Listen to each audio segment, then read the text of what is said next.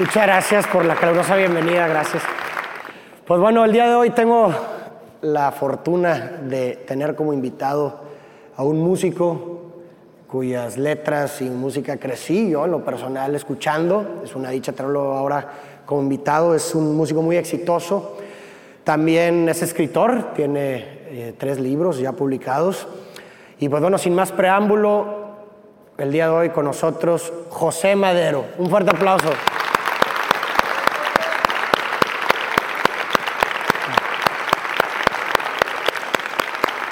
Muchas gracias por acompañarme. Gracias por estar aquí. Gracias a ti por, por favor, invitarme. por favor, toma asiento. Gracias. Pues a ver si logramos descifrar tu enigma. La etapa de la adolescencia es súper importante para constituir la personalidad de una persona, ¿no? ¿Cómo fue la adolescencia tuya? ¿Qué viviste? ¿Cómo te adentraste? Empezaste a hacer música desde, muy, desde incluso siendo menor de edad. ¿Cómo te adentraste a la música? Mi adolescencia pasa mucho alrededor de lo que me enseñaban en, en el colegio. Yo ¿En cuál estuviste? en el Instituto Irlandés de Monterrey, en el, el cual es manejado por los Legionarios de Cristo. Entonces, toda mi niñez y mi preadolescencia y mi, digamos, adolescencia también, pues estuve en ese colegio. Es un colegio de puros varones y era complicada la relación con mujeres porque pues hasta que yo tuve, digamos, 14 años, las únicas mujeres con las que hablaba eran mi mamá y mis primas, ¿no? Te entiendo perfectamente. Este, entonces, pues vives, creces muy reprimido de algún tipo. O sea, Ok. na- nada extremo, nomás eh, todo estaba mal. Eh, en cuestión, eh, en la casa, como estás en el colegio, llegas, eh, tienes que seguir como que una norma, entonces tienes que ir a misa los domingos, tienes que rezar antes de dormir, eh, no puedes eh, no sé, no sé si te acuerdas y no sé si puedo mencionar esto en este programa, pero que había la parabólica, entonces pues, se dormían mis papás y te metías ahí a ver canales ahí de...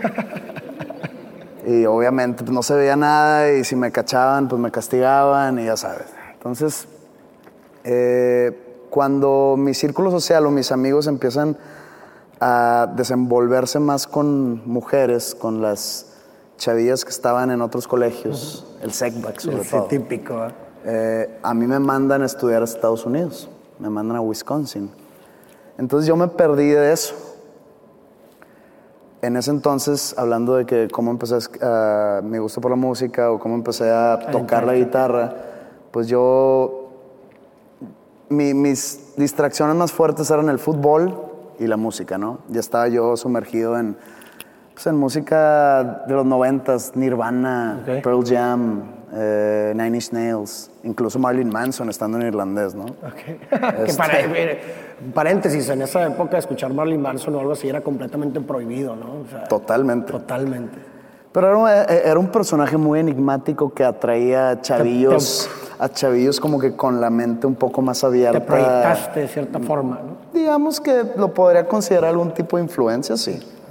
Eh, total, mis amigos empiezan a desarrollar sus habilidades con, sociales con las, con las niñas y yo estoy viviendo lo mismo en el irlandés, pero en Wisconsin, en un, eh, ¿cómo se llama? Se me fue el- en un colegio que no, que, que- que dormíamos ahí, comíamos Ah, ahí. un internado. Un internado, Sí. perdón. Eh, entonces yo regreso y para, para acabar secundaria, y regreso para eh, hacer tercera secundaria aquí, y todos mis amigos o con novia o con ya quedando y agarrados de la mano y dándose besos, y yo que, ¿cómo, güey? No, no sé ni cómo decirle hola a, a- a una chava. Entonces,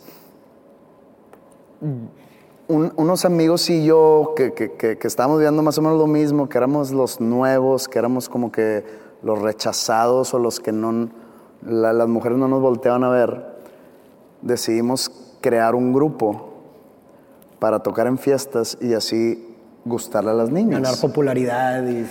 Entonces es muy fácil, si- aunque a mí me preguntes, por ejemplo, tú, eh, ¿cómo empezaste con la música? ¿Cuál fue tu motivación? Y que alguien diga, no, siempre mi motivación fue el expresarme y eh, el ver que la gente se identifique con mis sentimientos. Te puedo tirar un rollo Sí, así. claro, muy cliché.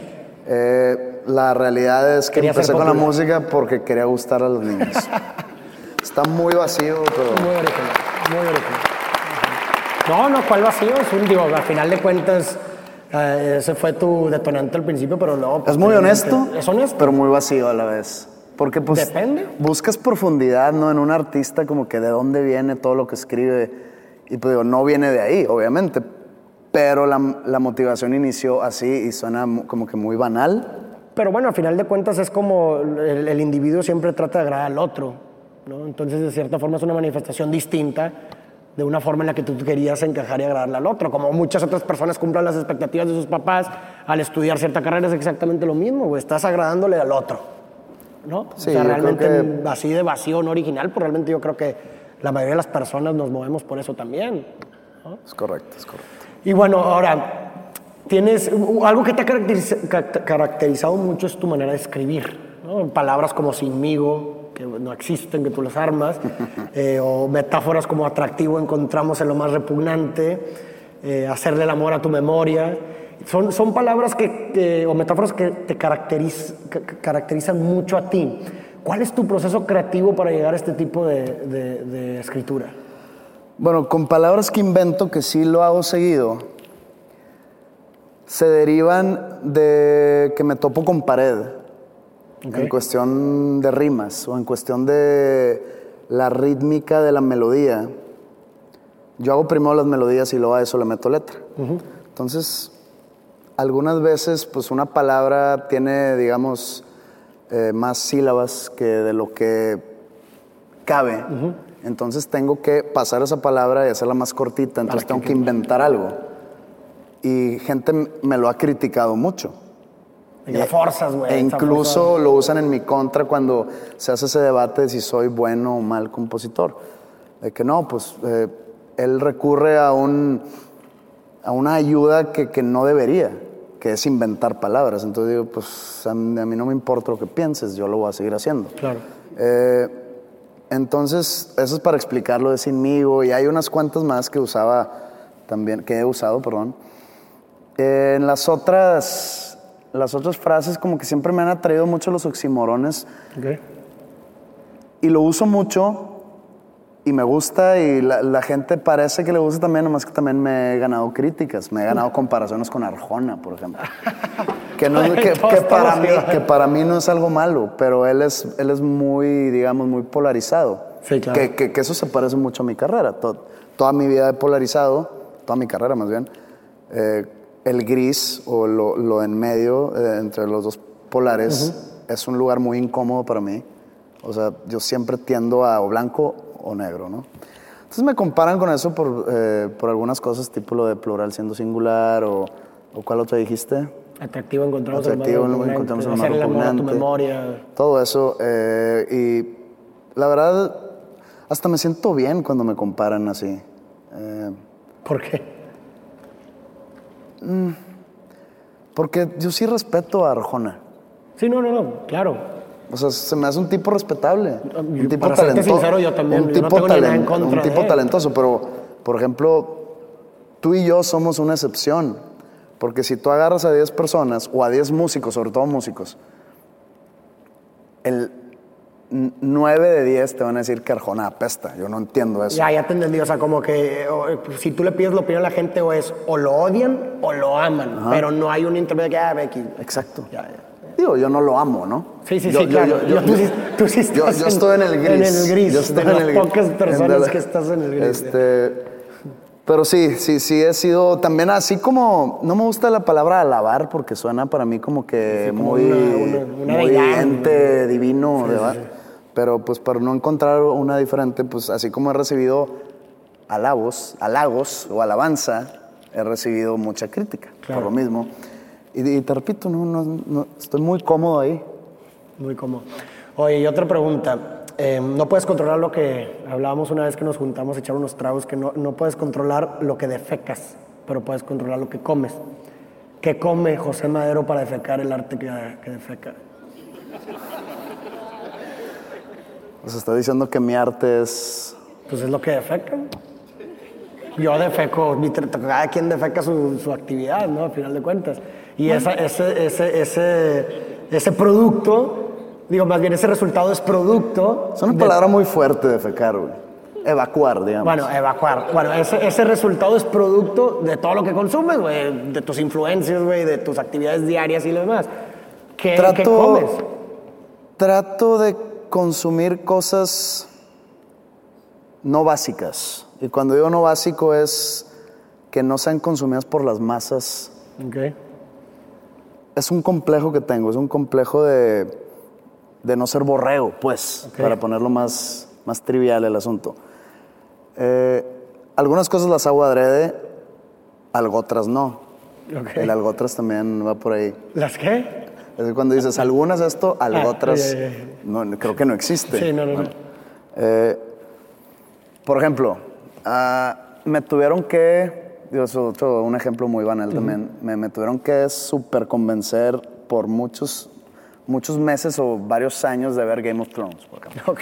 Yo estuve negado, negado, negado, negado, negado. De repente cedí y me tardé en verla completa como un año. ¿Te gustó? Mm, eh, le doy un siete, un siete.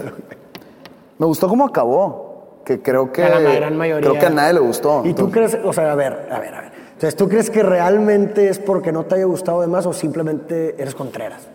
Soy Contreras. O sea, si, eh, o sea, mi pregunta es, si a todo mundo le hubiera gustado, a ti no te hubiera gustado el final.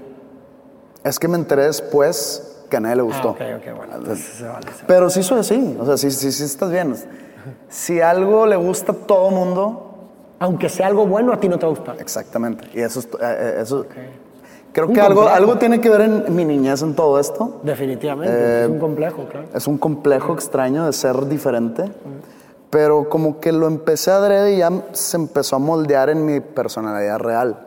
Entonces, trato de, y cuando digo consumir, es, puede ser leer, Claro, puede cualquier ser cosa. ver, Sí, sí, sí. puede ser escuchar. Leer, eh, claro. Y no hablo de escuchar música, sino escuchar mi entorno. Claro. O sea, yo escojo muy puntual lo que, donde quiero poner mi atención. Entonces, tengo gustos un poco no convencionales en cuestión de libros, de- en cuestión de películas, en cuestión de escuchar música. Ahorita la música ya está mucho más masiva por las, las plataformas digitales, pero tiendo a escuchar cosas más raras o más para, digamos, no caer en lo mismo. Y para cuando yo cree, estar creando, tratar de sacar algo un poquito más, digamos, original que lo que se saca comúnmente. Entonces, sí tiendo a tener ese complejo que, que, como te dije hace rato, nació como algo adrede, como algo forzado, y acabó siendo pues como que parte ya de mi, de mi idiosincrasia. Digo, creo que tiene sentido. O sea, finalmente, como tú quieres diferenciarte de los otros, consumes cosas que nadie consume y por eso al mismo tiempo te gusta lo que a nadie le gusta para finalmente defecar. algo Pero te digo, no- donde sí, sí es- escucho o veo o leo cosas que a todo mundo le gusta cuando yo sé que yo llegué primero. Es como una medalla que me cuelgo. Ah, ok. Por ejemplo, Ok. Eh, Stephen King. Stephen King. Yo empecé a leer Stephen King no por nadie, o sea, no hubo ningún, ninguna influencia externa, nada más yo empecé, tenía nueve años cuando empecé a leer Stephen King y me regañaban y me quitaban los libros y no me dejaban ver las películas. Y ahora resulta, pues es el autor, yo creo que más famoso del mundo actual, Pues se sí, puede decir. Y, y- y yo me- ahí me siento orgulloso de ser fan. Cuando empezó Breaking Bad, yo la empecé a ver porque no había nada más que ver. Y dije, pues deja ver qué, qué- qué se trata esto. Y me clavé tanto y se empezaron a subir tanta gente al tren que no me molestó porque de perdido yo estaba tranquilo porque yo estuve ahí desde el principio. colgarme la medalla, Así eso es. suficiente. Órale.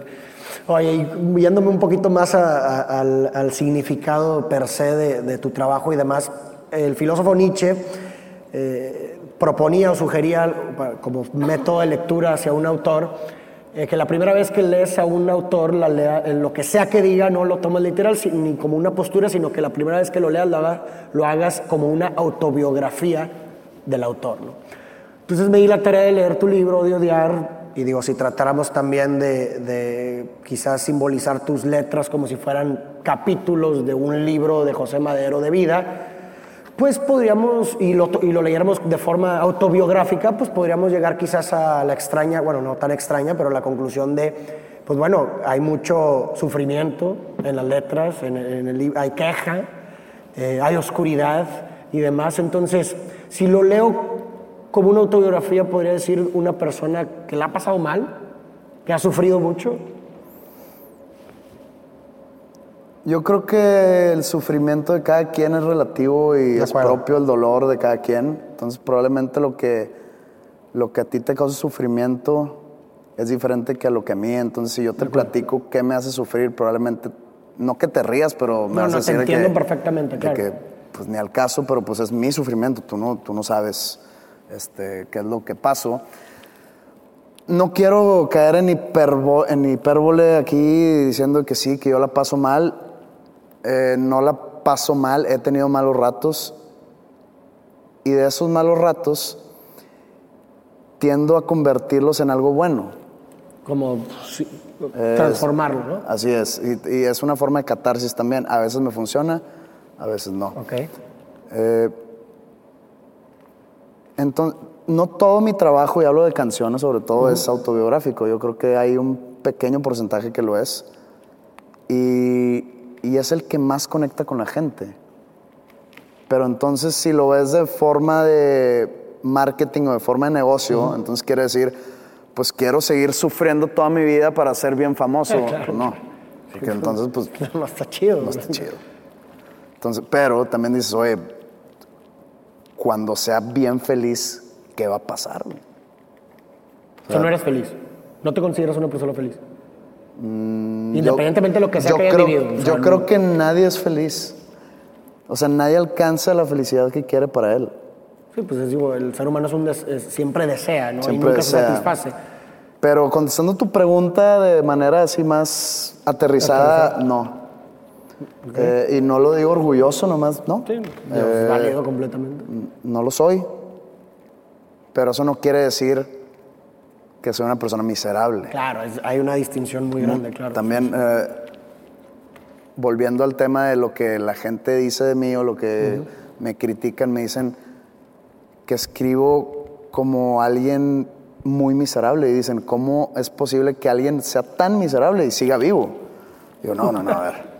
Una cosa es que me, que me atraiga, lo que dijiste al principio, lo oscuro, eh, el sufrimiento, la tragedia, lo, digamos, me atrae mucho el tema religioso, pero no porque yo no me considero una persona religiosa, no, me, me atrae mucho el fenómeno de la sociedad rendida ante la religión, no ante un ser, no ante un poder supremo, sino ante la religión sí, ante la institución. Entonces me atraen ese tipo de cosas y tiendo a escribir eso. Entonces me dicen, pues es que todas sus canciones hablan de lo mismo. Y yo, no, no, no es cierto, no hablan de lo mismo. Tienden a estar como que dirigidas hacia lo oscuro, porque es lo que a mí me gusta. Entonces, ¿qué tipo de artista sería yo si empiezo a hacer cosas a las cuales no me siento identificado o que no me siento contento con? Entonces, ¿para quién estoy haciendo esto? ¿Para el público? ¿Para los programadores de radio? ¿Para mi disquera? ¿O, o para que no piensen mal de mí? No, pues esto se trata de mí, esto me gusta a mí, lo saco. Si no te gusta, lo siento mucho, hay más, hay más oferta. ahí. Claro, claro. Entonces, De hecho, eso es muy interesante ahorita lo que mencionas. Muchos artistas sucumben a la moda. ¿no? Es algo típico ahorita, de repente, no sé, hace 10 años escuchabas a una Shakira completamente diferente a lo que hace ahorita, no sé, ya Rake o cosas así, ¿no? Y digo, no es que esté bien o mal, cada quien en sus cubas, ¿no? Lo que, lo- como, como lo quieras ver, pero hasta qué punto entiendo que tú tienes que vivir de, pues es tu trabajo y al final de cuentas tienes que vivir de él, ¿no? Entonces, ahorita mencionaste algo muy importante, yo hago las cosas para mí, ¿para quién las hago? No las hago para el locutor, no las hago para la otra gente tienes la fortuna de que el hecho de que hacer lo que a ti te gusta para ti también le gusta a la gente. Pero hasta qué punto, o sea, debes de yo como artista me debo enfocar siempre en esto, siempre lo otro, en un equilibrio. hay equilibrio. Eh, siendo un artista profesional, un músico profesional, y que cuando digo profesional no quiero decir que soy un virtuoso, no, Claro. sino que me dedico a esto, de aquí como, de aquí vivo. tengo otros factores que considerar, no simplemente el ser artístico ser, o tener una, esa integridad con- conmigo mismo de hacer lo que a mí me gusta. Tengo que también poner en la balanza qué pasaría si. No puedo yo decir un día, ¿sabes qué? Ahí te voy a dar un ejemplo perfecto. Acabo de sacar un sencillo hace un mes que se llama Padre Nuestro. Es una. Es como una canción de protesta, pero protesta hacia Dios, no protesta hacia, hacia la política o hacia gobernantes. Entonces, pues tiene un tema muy oscuro y es una letra muy fuerte que fácilmente yo puedo haberle hecho una canción de metal, ¿no? De, de black metal. Sí, sí, sí. ¿Qué pasa si hago eso? O sea, yo digo, es que va, va acorde con la letra o va o algún tipo de metal, ¿no? Va, va acorde ahí. Pues no puedo hacer eso porque entonces toda, el- o sea, tengo que como que cumplir un estándar a mi público, porque mi público es lo principal para mí. Le debo un cierto estándar de calidad, un cierto estándar de honestidad, cierto estándar artístico. Y no estoy diciendo que el, que el metal no cumple esos estándares, pero no para mi público. O sea, lo- al- a lo que yo ofrezco va, va- es como si yo saqué algo reggaetón. Claro. Totalmente eh, en otro camino, eso, claro. está fuera. Entonces sí necesito, cu- cuando hago un disco y tengo que escoger un sencillo, me tengo que guiar a que a ver, ¿qué está bien para el radio? Esta canción, oye, quedó, no quedó tan radiable, pues tengo que arreglarla para que sea pues, un poco más comercial. ¿Por qué? Porque pues, mi música es mainstream. Mi música, si no es consumida, pues mi carrera se muere y pues por consiguiente me muero de hambre. Entonces sí hay, es mentira esos que dicen de que todo es lo que a mí me gusta y si no Claro. le gusta al público, pues se pueden ir a otro Sí. lado. Mm, es- si es totalmente así es mentira, tiene que haber un balance, pero ahí entra otro factor que es como tu, digamos, respeto a tu dignidad o a tu visión A tu esencia. a tu esencia, donde yo he visto, lo- el- me- eh, en cuanto a lo que me preguntaste de los artistas que sucumben ante modas, he visto a muchos artistas sucumbir ante esta nueva moda de lo urbano, que no tiene nada malo. Pero siempre que veo en el periódico, no sé, fulanito eh, va a sacar un track urbano para, para mantenerse vigente las nuevas generaciones, como que se muere un angelito siempre. este, eh, digo, ¿por qué? O sea, no, no crees en ti, no crees en, Claro, tu, en, en tu arte, no crees en tu, en tu proyecto. Y cuando salga esa canción, pues no sé cuánto tiempo le va a durar esa moda. De- efímera. Entonces de repente vas a regresar a lo que eras antes. O sea, por medio de tu propio arte vas a aceptar que, que tú no crees en ti. Que- y y no quiero que esta plática se transforme en algo motivacional. pero si tú no crees en ti, ¿quién esperas que crea en Claro, ti? claro, Y es- yo sé que es un cliché, pero pues por algo se Sí, hace- sí, nacen sí, los claro. clichés, ¿no? Entonces, pues es, es muy real. Tienes que creer en ti. Y, y gente que sucumbe de tal manera, a veces no sé si les estén torciendo la mano, pero pues, para mí no, ellos no creen en, en sí Pues no, mismos. pues, como tú bien dices, no creen en su arte, no creen en lo que son capaces y sucumben ante algo porque pues es mucho más atractivo eso que lo que ellos creen que pueden ofrecer, ¿no? Quizás. No, pues lo atractivo es, es la remuneración. También, claro. Pero bueno, ¿hasta qué punto? Pues créeme. O sea, créeme que hay gente bien motivada por eso. Ah, no, no, claro, no, definitivamente. Pero Este- ¿hasta qué punto? O sea, hablas bien perfectamente y coinciden en el equilibrio, ¿no? O sea, en un equilibrio entre, oye, sigue siendo satisfactorio para mí y me sigue dejando buena lana, güey. Pero si llegas a un punto en donde, oye, nada más lo haces por lana, pues bueno, puede llegar. Y que, que para nada te satisface a ti en lo personal. Digo, me puedo equivocar, pero yo creería que no sería tan chido. O sea, tan, no estarías tan a gusto, ¿no? No te llena. Exacto, eso es a lo que voy. No te llena para nada. Pero pues yo no he caído en eso. No te Entonces, puedo no- yo hablar de, de de- qué se siente, pero estoy seguro que no los llena o que están incómodos. Sí, pues definitivamente. ¿no? Pues bueno, Pepe, muchísimas gracias. Gracias. ¿Les gustó? Un fuerte aplauso para Pepe. Muchísimas gracias. güey, por- Muchas gracias por acompañarme. Muchas gracias por estar en esta entrevista. Nos vemos en la siguiente. Con permiso.